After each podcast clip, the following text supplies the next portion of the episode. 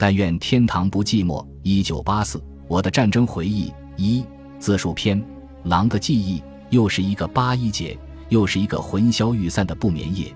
天隔两方的兄弟们，此时会否也在想着我们这些尚活着的人儿？风依旧，月依旧，老山也依旧，只是不再有你们激越的音容笑貌了。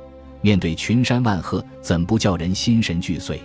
再唱一首十五的月亮，再流一滴思念的泪水，再轻轻地呼唤你们一句战友。